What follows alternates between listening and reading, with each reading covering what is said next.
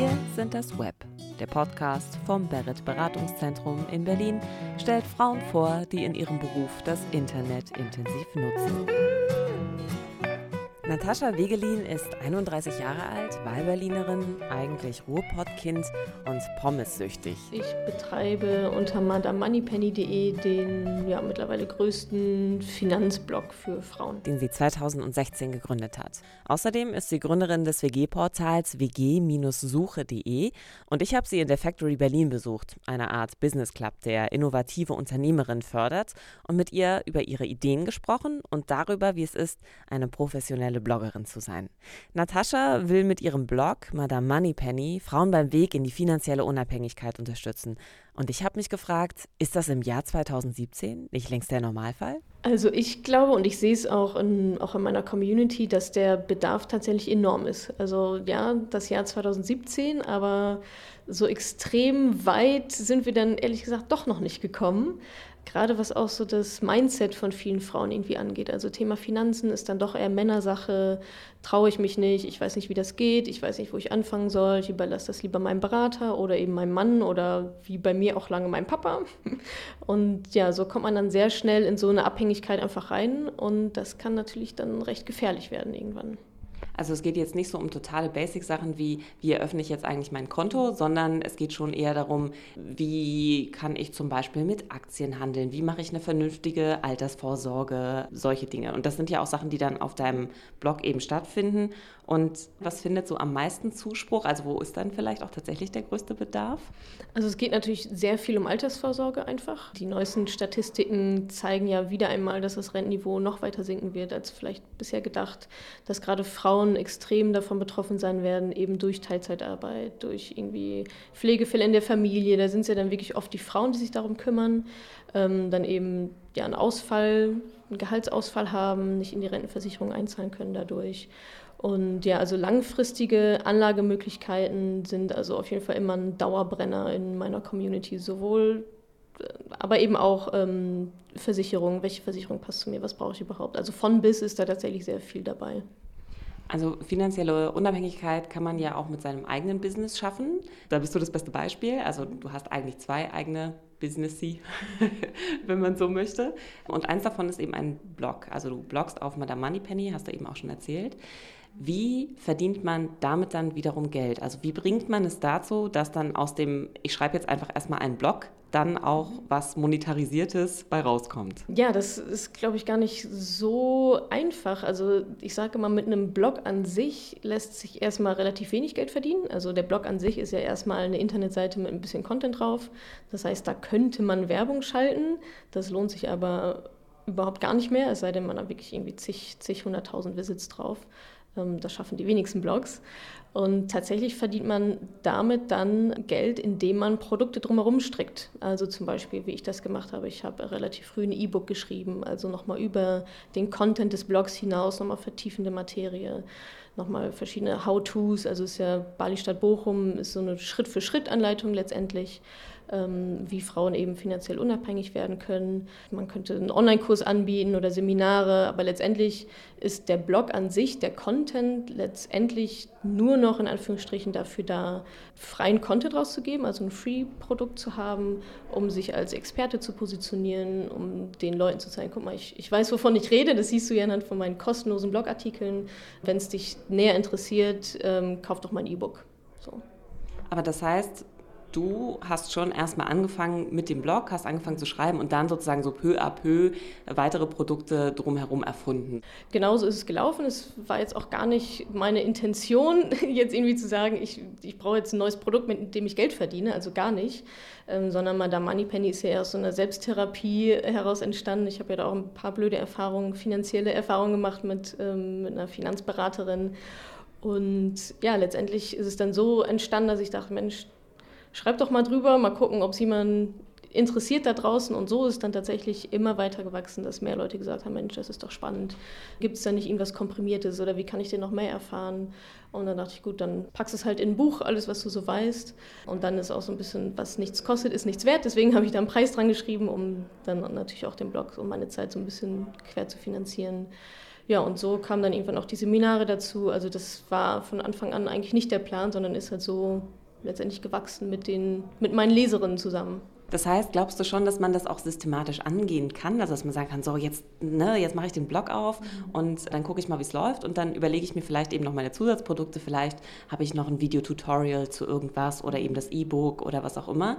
Oder glaubst du, das ist schon so, dass ein irgendwie das Bloggen und alles, was so drumherum dann kommt, auch eher so ein bisschen finden muss? Ich glaube, es kommt auch wirklich sehr aufs Thema drauf an. Also es gibt genug Bloggerinnen und Blogger da draußen, die es halt eben, die diesen Turnaround eben nicht so hinbekommen, weil einfach der Traffic fehlt, also die Aufmerksamkeit fehlt dann einfach für das Thema. Und da habe ich mit Sicherheit sehr viel Glück gehabt mit dieser Nische Frauen und Finanzen, weil die eigentlich noch gar nicht besetzt war vorher. Aber meine Empfehlung ist eigentlich immer erstmal liefern und dann gucken, ob man mit was anderem vielleicht dann noch Geld verdienen kann. Also vorab Geld zu verdienen mit irgendwas, gerade mit, mit Informationsprodukten, ohne sich vorher als Experte positioniert zu haben, ist super schwierig. Also warum sollte ich von jemandem was kaufen, den ich irgendwie gar nicht kenne? Da ist natürlich auch sehr viel Vertrauen dann mit dabei. Aber ich glaube, wenn man einmal so, ich sag mal, so eine Stammleserschaft dann irgendwie auch hat. Und wenn man merkt, das wächst, bei mir war mit Sicherheit auch ein, oder ist auch ein ganz großer Faktor eben diese Facebook-Gruppe, also, dass da wirklich eine Community gibt, die sich austauscht. Es gibt so eine Facebook-Gruppe, wo nur Frauen wirklich eintreten dürfen und dann so unter sich Finanzthemen diskutieren, ohne einen einzigen Mann. So ist es, genau, so ist es. Also, ähm, die Facebook-Gruppe, es sind mittlerweile über 4500 Frauen, glaube ich, drin.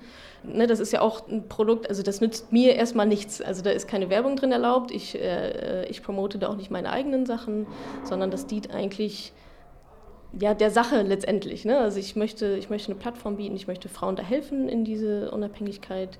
Und ja, dafür ist eben diese Facebook-Gruppe auch da. Und auch da positioniere ich mich wieder als diejenige, ne, die Expertin, die sagt, hey, kommt doch zusammen, sprecht doch hier irgendwie drüber. Ich schaffe euch den Raum dafür. Männer kommen hier nicht rein, keine Alpha-Tierchen, ihr seid total unter uns.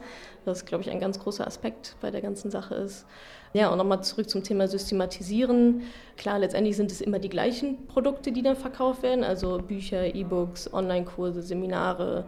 Ähm, und wenn man da mal ein gutes Thema gefunden hat, dann kann das durchaus klappen, ja. Aber bei mir hat es jetzt auch zwei Jahre gedauert, bis ich da bin. Ne? Also es ist nicht, ist nicht mal irgendwie fünf Blogartikel schreiben und dann rollt der Rubel. Da muss man schon ähm, ein bisschen längeren Atem haben und auch einfach für das Thema brennen, glaube ich, weil das merken die Menschen, wenn dem nicht so ist, wenn das nur eine Verkaufsmaschine sein soll. Also du hast es jetzt geschafft, es hat funktioniert. Was glaubst du denn, was für Eigenschaften außer den langen Atem muss man dann noch so mitbringen? Oder braucht man auch vielleicht bestimmte Fähigkeiten, die man sich erst aneignen muss, um sagen zu können, so, ich versuche das jetzt mal mit dem professionellen Bloggen und stecke da viel Energie rein? Also wahrscheinlich sollte schon so eine gewisse Kommunikationsfähigkeit natürlich dabei sein. Also ähm, und vielleicht auch ein gewisser eigener Schreibstil. Also wer meine Artikel liest, das war mir am Anfang eigentlich auch nicht so bewusst. Man liest ja oder man, man schreibt ja so, wie, wie es einem so die Schnauze gewachsen ist. Und genauso schreibe ich auch tatsächlich. Ähm, und das ist auch immer das Feedback, dass meine Artikel eben auch gelesen werden, weil ich halt so schreibe, wie ich schreibe, also ein bisschen forsch und ein bisschen polarisierend und auch mal mit ein paar Schimpfwörtern drin und so. Ich glaube, da muss man so seinen eigenen Stil halt finden. Schreiben generell sollte natürlich irgendwie Spaß machen. Also ich, ne, ich produziere einen Blogartikel pro Woche, da muss man dann schon auch irgendwie Lust, Lust drauf haben, das jedes Wochenende zu machen. Ja, eine gewisse technische Versiertheit, aber auch nicht so extrem. Also WordPress ist ja super schnell aufgesetzt. Ähm, ansonsten holt man sich halt jemanden, der das mal macht für 100 Euro oder so. Aber man hat ja auch Wartungsarbeiten dann. Und im Zweifel ist man vielleicht mit dem ersten Theme, was man hat, dann gar nicht so einverstanden, weil man dann auf einmal noch eine neue Rubrik hat, die ein völlig anderes mhm. Design braucht. Und dann stehe ich vielleicht schon wieder da und denke so, hm, und äh, wie baue ich das jetzt um, oder? Klar, das kann natürlich passieren. Also bei mir ist es jetzt so, ich glaube, ich bin auf dem dritten oder vierten Theme innerhalb von zwei Jahren dann jetzt gelandet. Also auch wieder so diese Entwicklung. Das, was man als erstes macht, ist meistens nicht das, womit man dann auch dann weiter wächst. Das ist auf jeden Fall ein Thema, die ganze Technik drumherum. Aber auch da gibt es YouTube-Tutorials, auch da gibt es irgendwie Kurse, die man, die man sich irgendwie buchen kann. Und wie gesagt, selbst wenn man es selber nicht hinbekommt, dann kennt man mit Sicherheit irgendjemanden, der es dann irgendwie hinbekommt, den man damit beauftragen kann, der das dann macht. Also es ist ist auch kein Hexenwerk, diese Technik dahinter. Das ist schon alles sehr standardisierend. Warum bist du überhaupt zum Bloggen gekommen? Also du hast gesagt, es gab eine persönliche Betroffenheit. Du hast also eine Finanzberaterin gehabt, mit der es irgendwie nicht so gut funktioniert hat. Und dann war das sozusagen der Impuls, ich muss jetzt erstmal was schreiben? Also so, ich muss damit nach draußen gehen. Warum nicht, ja, jetzt äh, verarbeite ich das mit meinen Freunden, sondern warum musste das, warum musste der Blog dann her? Genau, es, es war tatsächlich so, dass ich ja, viel Geld in eine Rentenversicherung äh, gesteckt habe, die letztendlich nicht, nicht so schlau war, kein schlaues Investment war. Und nachdem ich das dann erkannt hatte, das war so eben mein Aha-Moment, dass ich dachte, okay, jetzt bist du irgendwie fast 30, jetzt kannst du mal irgendwie selber deine Finanzen ein bisschen regeln oder zumindest versuchen.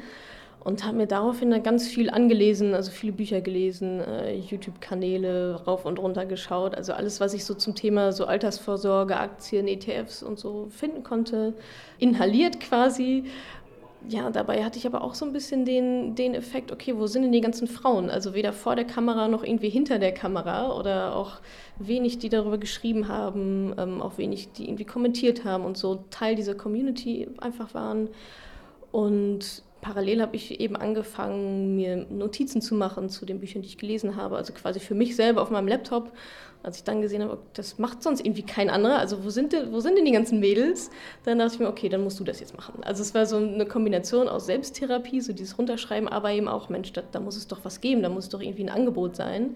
Und wenn es das nicht gibt, dann mache ich das jetzt, weil dann müssen die, alle, die nach mir kommen, vielleicht nicht erst auf diese Rentenversicherung reinfallen und sich nicht erst irgendwie ein halbes Jahr alle Bücher durchlesen, sondern es geht ja vielleicht auch ein bisschen einfacher. Wenn du dich selber beschreiben sollst oder dich jemand fragt, was du beruflich machst, fällt dann auch tatsächlich das Wort Bloggerin oder siehst du dich dann doch anders? Das ist immer so ein Moment, wo ich kurz überlege, hm, ja, genau, was machst du denn so? Hm, ich sage dann immer, ich bin Unternehmerin. Also, und dann drösel ich das so auf mit WG-Suche und eben Manda Moneypenny, weil letztendlich ist Manda Moneypenny auch mittlerweile mehr als ein Blog. Das habe ich ja gerade schon angedeutet mit verschiedenen Produkten, mit der Community. Ich bezeichne es gerne auch als so eine Art kleine Bewegung auch, die hoffentlich dann noch größer wird. Aber es ist natürlich keine Berufsbezeichnung. Ich, ich leite eine Bewegung. Von daher ja, greife ich dann immer auf Unternehmerin zurück und äh, erkläre das dann so ein bisschen noch. Aber gefällt dir das, wenn dir jemand sagt, du bist Bloggerin oder ist das vielleicht sogar eher das Gegenteil, dass du denkst, nee, eben, weil das ist nicht nur das, will ich gar nicht irgendwie als die Bloggerin abgestempelt werden?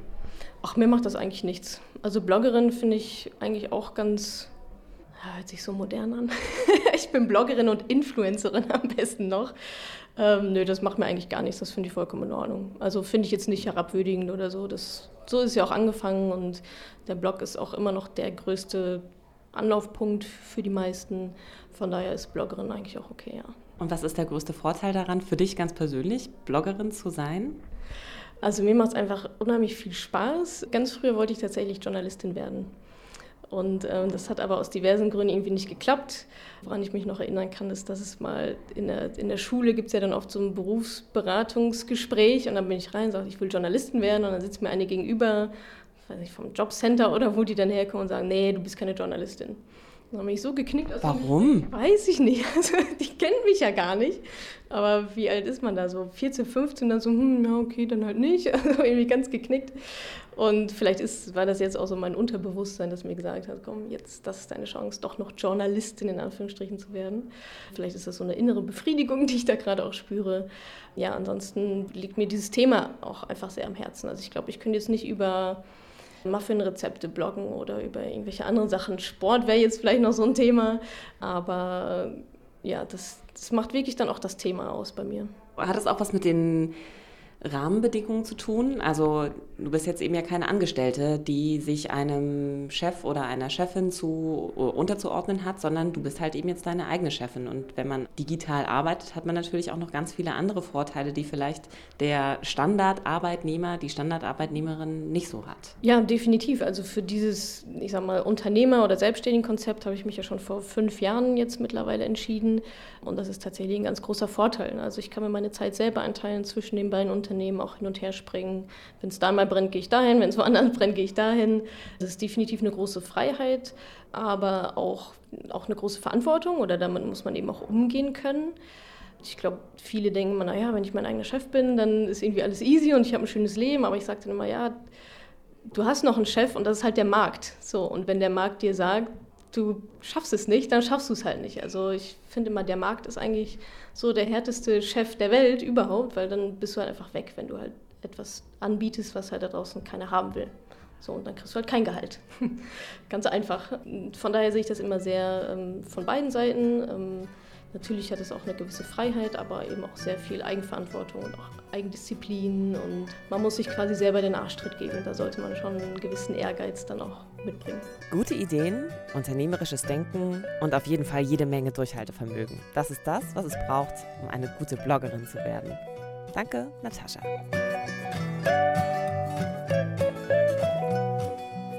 Wir sind das Web, der Podcast vom Barrett Beratungszentrum in Berlin.